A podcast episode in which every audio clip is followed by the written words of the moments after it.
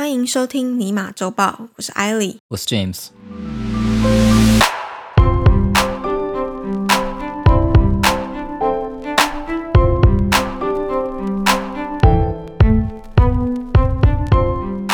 我们应该已经在之前的节目讲到不少次，其实我们两个现在是在加拿大嘛。对，前几天刚好台湾的国庆日，十月十号，你知道吧？道你还记得台湾的国庆日是十月十号？十国庆啊，怎么会不知道？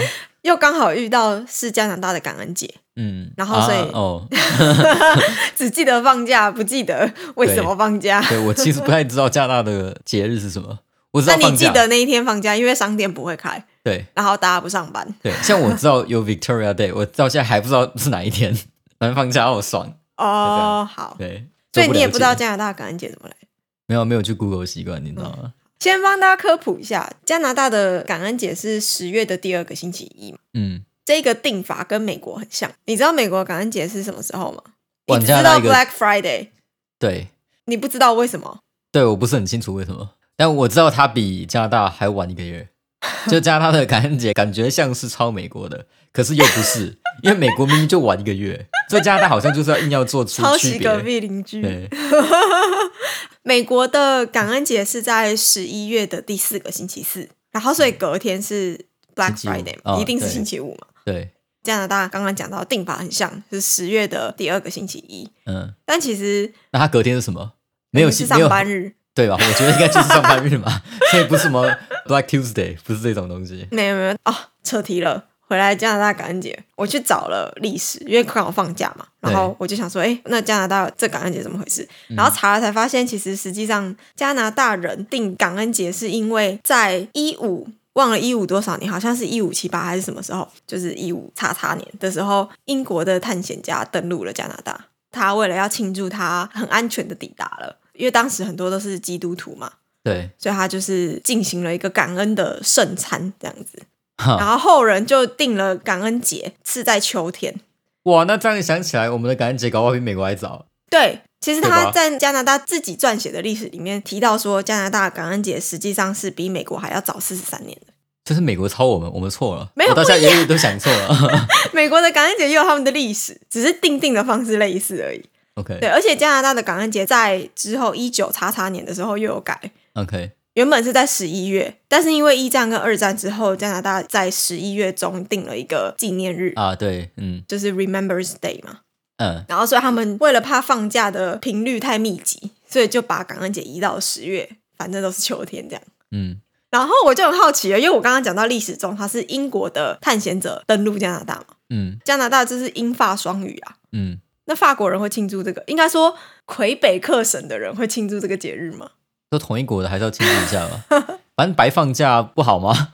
对，所以我就去查了，他们也放假，因为这是一个联邦规定的假日，但他们不太庆祝这件事情，OK，就是 I don't care，我要嗯保留我的法兰西风情。嗯，好，那这跟我们的新闻有什么关系 因？为我们今天第一则新闻要把镜头从美国的企业家们转到了法国身上。讲的我们都一直在讲美国一样。好、啊，对啊，是一直在讲美国啦。我们只其实一直都在讲企业，只是刚好这些企业都在美国，嗯我们也不是故意的。好，今天第一则新闻是法国的国民议会在六号上周三通过了一项将对书本征收最低运费的立法提案。这一则即将进入二读的法案，宗旨是为了要通过稳定的运输价格来恢复书籍的固定价格。一旦法案通过成为法律，将由法国文化和经济部以及有关的监管机构共同制定最低的运输价格，以帮助独立书店和线上书店 （A.K.A. 跨国企业 ）（A.K.A. Amazon） 竞争。我们不是不讨论美国企业吗？万恶的美国，等一下，我有点问题。他说要对书本征收最低的运费，目的是要让独立书店跟线上书店就亚马逊抗衡，跟 Amazon 抗衡。对，这个人是要丢官职吗？这个脑袋有问题啊！哎，这个法案很多人支持。好，我先继续讲下去。法国将国内的传统独立书店视为文化保障，不仅在一九八一年的时候通过了《朗法案》，规定了法国所有新书的价格，书商只能够提供不超过标价百分之五的折扣。在二零一四年又投票通过了另一项法律，禁止线上书商提供免运的服务。因因为许多书店认为线上购物以及运费让价格出现了巨大的差异。根据法国书店工会的数据，普通书店完成订单的平均成本大概是七欧元。但是亚马逊自二零一四年来，将旗下书籍贩卖的运费最低设为零点零一欧元，嗯，因此饱受政界人士和法国大部分书店的抨击。现在大概知道为什么他们要立这个你要有一个最低运费的法了吗？我知道他们定的想法，他们想定我也能够理解，他们的心情我也能够了解，只是做法是智障的。对，就这群人都是完全没有经济头脑，不知道为什么定那些东西。但是新的法规提案得到了法国总统以及独立书店零售商，就是法国当地的书店的零售商、大型连锁书店等等，所有 Amazon 的竞争对手的支持。代表一件事就是，脑残一个人是成不了大事的，你要一群脑残才可以成就大事。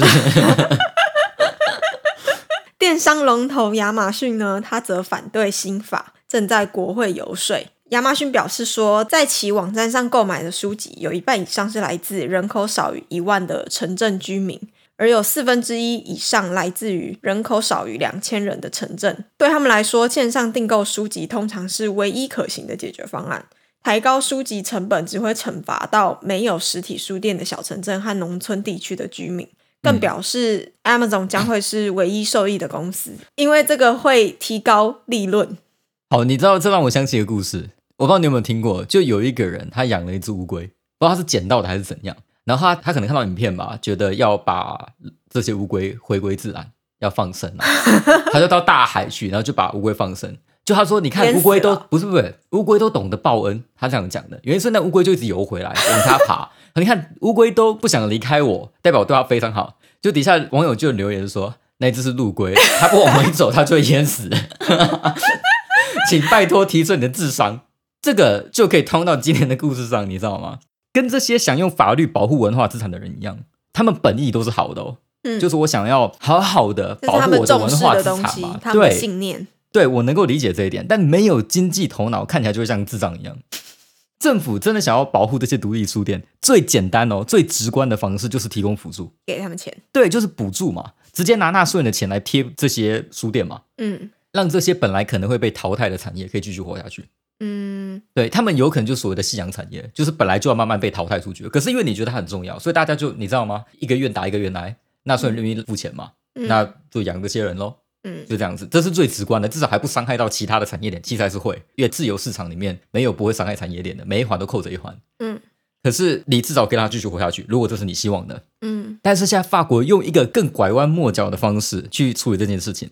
嗯只会变得更糟，因为订立基本运费之后，要付比较多钱的是消费者。好，我们随便举例，原本一本书是二十欧元，那你现在就变成二七欧元，嗯，因为你强制加运费嘛。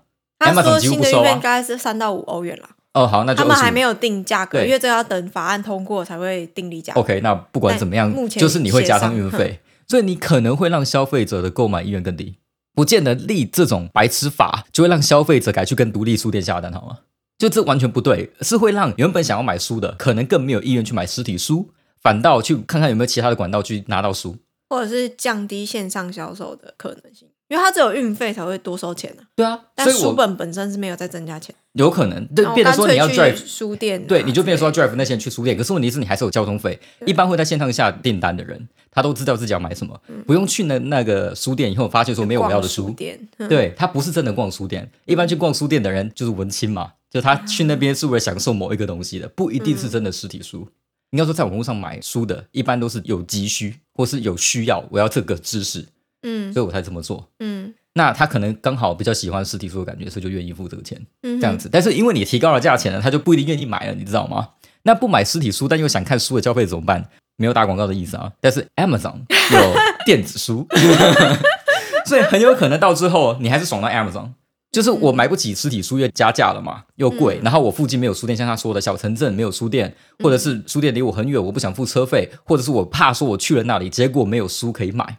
嗯，这些种种情况下，会让我觉得，那不如在 Amazon 上订电子书算了。我记得有 Kindle 嘛，蛮好用的，这样子。对，没有。可是它除了独立书店之外，法国自己也有大型的连锁书店呢。所以这也是大型的连锁书店支持这个立法的原因，因为他们一定也觉得自己的生存空间被 Amazon 打击到嘛。你要觉得这个立法最惨的应该是独立书店了。因为独立书店的藏书跟网络的营销手法，还是会输给当地的大型书店、连锁书店。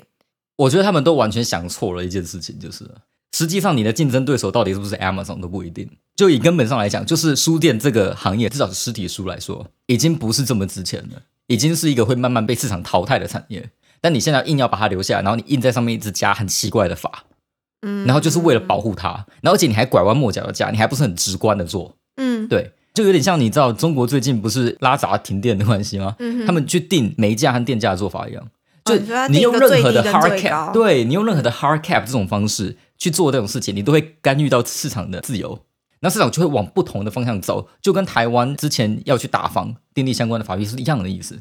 你那样做不会根本解决房子的问题，你会突然间套出一堆有的没的很奇怪的生意，因为这样的关系，奇怪的产业出现这样。那所以什么是好的方法？啊？除了直接给钱之外，没有别的比较好的方法打击。Amazon，你别最好的方法一定多瞌睡吗？啊，多瞌睡。不是不是，你为什么要打击 Amazon？呃，你如果觉得是 Amazon 独霸这件事情，那就代表 Amazon 一定有自设的道理。你要培养的是让那些独立书店能够找出他们可以赢的方式。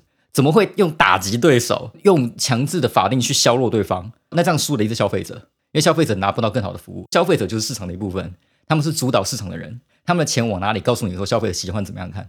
所以也就是以后你是法国人，你在你们的国家看书会比较贵，嗯，有 Amazon 让你便宜了，结果你不要。那他要怎么样找出一个适当的方法？因为其实现在法国政府的立场就是他们要保护独立书店，当然他们也要顾及他们人民。对他们来说，对手唯一的敌人就是 Amazon。他要有怎么样的一个做法来达到说让自家人都有利益？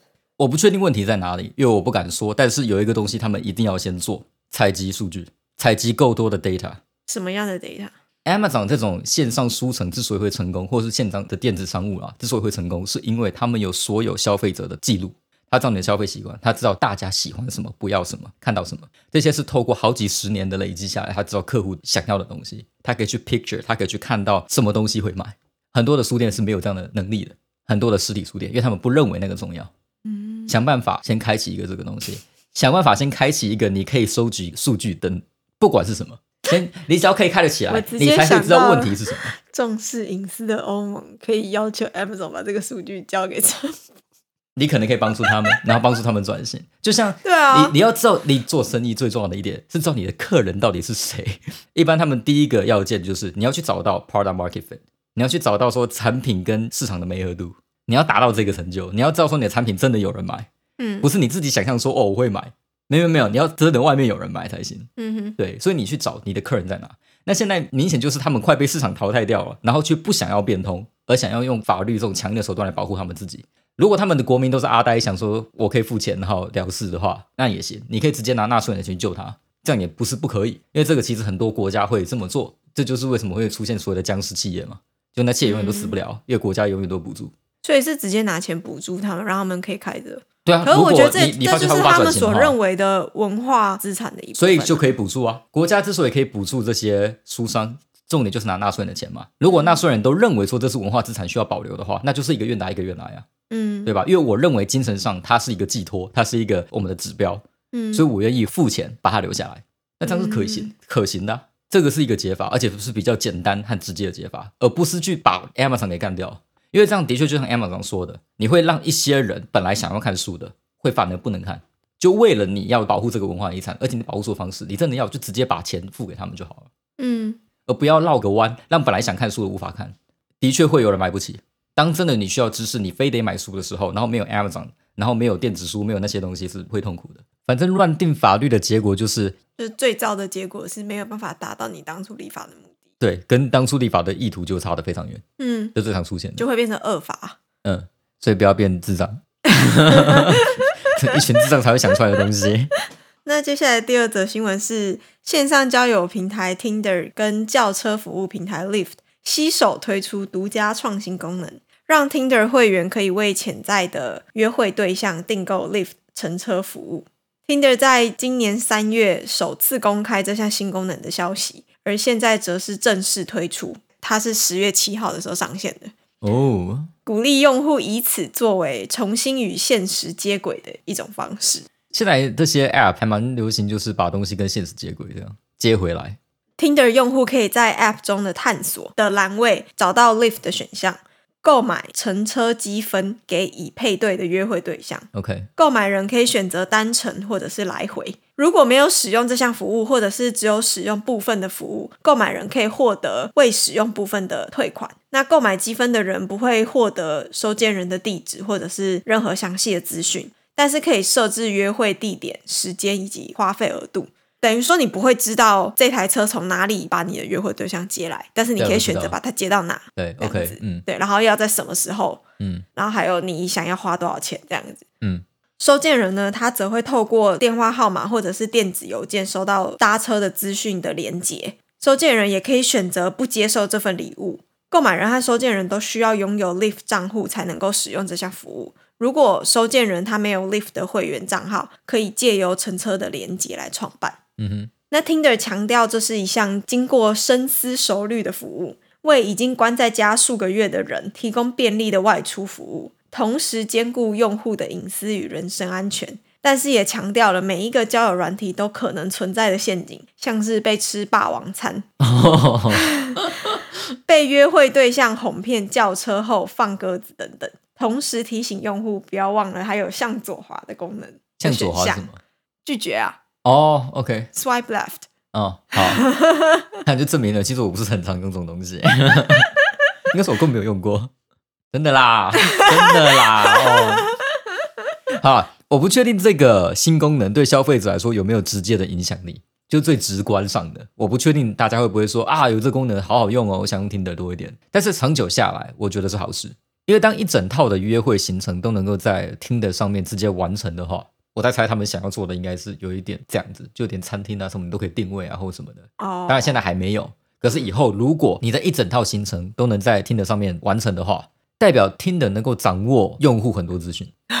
听起来，好像两个都是资讯站、欸，对，听起来好像是坏事，可是我觉得不见得，因为约会的时候最怕的应该是遇到很雷的对象，啊就跟你想的完全不一样啊，所以你可能会被骗，你可能会被耍，你也可能会上 X 调查，所以上危 X 调查很可怕啊，对，这真的很危险。因为有人身安全疑虑和问题，所以让听的这种第三方知道更多资讯，能够让听的把这些潜在的危险分子给排除。可是我觉得这有点难呢、不会是坏事如果你说像是吃霸王餐，或者是被骗订车之后放鸽子这种，你可能还可以留评价，或者是你可以反映。但是上 X 调查那个没有没有，你还是知道，那个比较难、啊。你有记录，你都把约会行程都排好了，他可以 trace 找到这个呃付钱的这个人我知。道你的意思，就是如果真的有案件发生，你会留下 record，对，你知道吗？这是一个追踪线索的方式。对，我觉得用户之所以会担心隐私问题，大部分是因为这些隐私问题对用户本身并没有加分。嗯，对吧？可是这件事情不是，这件事情是我觉得有大大的加分。这就有点像你在 Amazon 上面买东西，然后你其实有点点受到 Amazon 的保护，因为 Amazon 永远站在消费者这一方。嗯，也就是你今天买到一个很雷的东西，很瞎的，你可以直接退给 Amazon，你可以不用跟商家 deal，Amazon 会惩罚那个商家，但是会把东西赔给你。嗯这个东西站在消费者的立场来说是好事，他知道你更多的资讯啊，没有错，你知道他的消费习惯，你还知道他退款，还知道他一些有的没的东西。可是这个东西对你来说是安全的，然后是嗯你给了一点点隐私，可是得到很多很多的利益。哦，因为如果譬如说像易贝或者是一些以前的 PGG eBay 对。这种平台只提供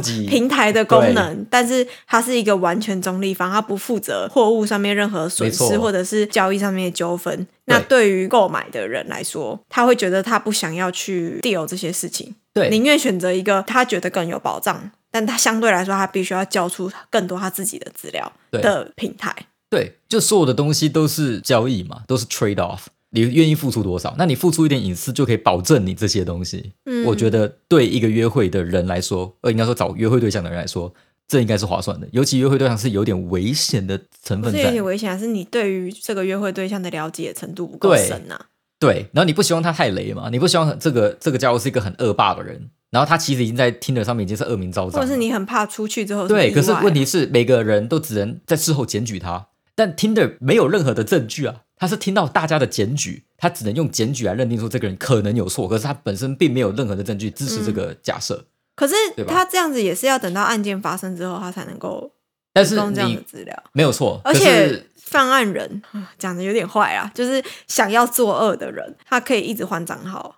呃，当然了，但是问题是，你可以在某个方面上遏制某些行为嘛，一样嘛？啊，让他们知道说他做这些都是会留下追踪记录的。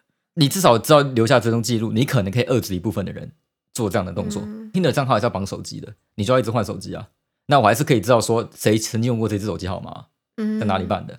比起什么都没有，有留下什么会比较简单。啊，而且会有一些信用卡资讯什么的。对所以你要帮他订车，你要这就是一个小小的道理，你知道吗？可能会变得比较好的服务。我会说，所以我才觉得 在短时间明明就是，一个暖心的行为，被我们讲的很像。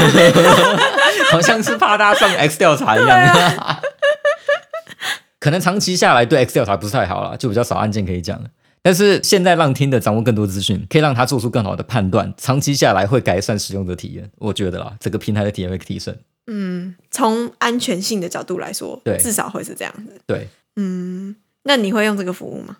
一般都是男生叫吧，我在猜啊，我不确定这是不是一个不成文的规矩。一般可能是男生叫车请女生，会会这样吗？我不确定。我就是完全不用这种东西啊、那如果这个男生只叫单程呢？啊他没有叫来回，有问题，那这样其实，有问题是有可能，要么他太抠，对我就在想，要么他太抠，要么就是他已经料到不用帮你叫回程了。对，可以分尸之类的，直接埋后院。就是更害怕，以后如果约会对象只帮你叫单程，你连去都不敢去，对，有可能有没有？反效果。太可怕了！最近看太多奇奇怪怪的片，有没有？嗯，我觉得我们不能把人性想的这么黑暗，应该要说他叫单程，有可能是因为回程他们两个感情已经培养到他可以亲自接送对方回家了。这么暖哦。好了，今天感恩节，呃，不，感恩节已经过了。所以，如果发现说你的对象没有帮你叫回程，但也没有接送你回家，你大概就知道是发生什么事情。你的父母会知道发生什么事情，你知不知道？我不知道。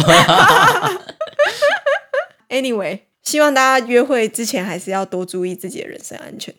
而且有可能那个听着跟你对话的人根本就不是本人，也有可能。因为有这个服务的，有打手服务，就稍微透露一下，有这种可能性，对不对？所以见到面才是真的。你这样讲，我突然想到最近刚看过的一部影集，我、靠！我突然想到，它叫对，它叫 Clickbait，嗯我忘了它的中文是什么，Netflix 上面有。嗯对，OK 那你要讲鱿鱼不爆雷，但是跟这个新闻有勾搭上那么一点点关系。OK，我以为你要讲鱿鱼游戏，算我没看，我也不知道他演什么，鱿鱼游戏也太可怕了吧！就一个弄不好就被鱿鱼游戏啊。好，那今天的新闻到这里就告一段落。有任何的问题都欢迎在 Apple Podcast 底下留言，或是在 Facebook、Instagram 私讯我们。Until next time，我是艾莉。我是 James，希望收听完这集节目的你，对于世界的运转增加了百分之三的了解。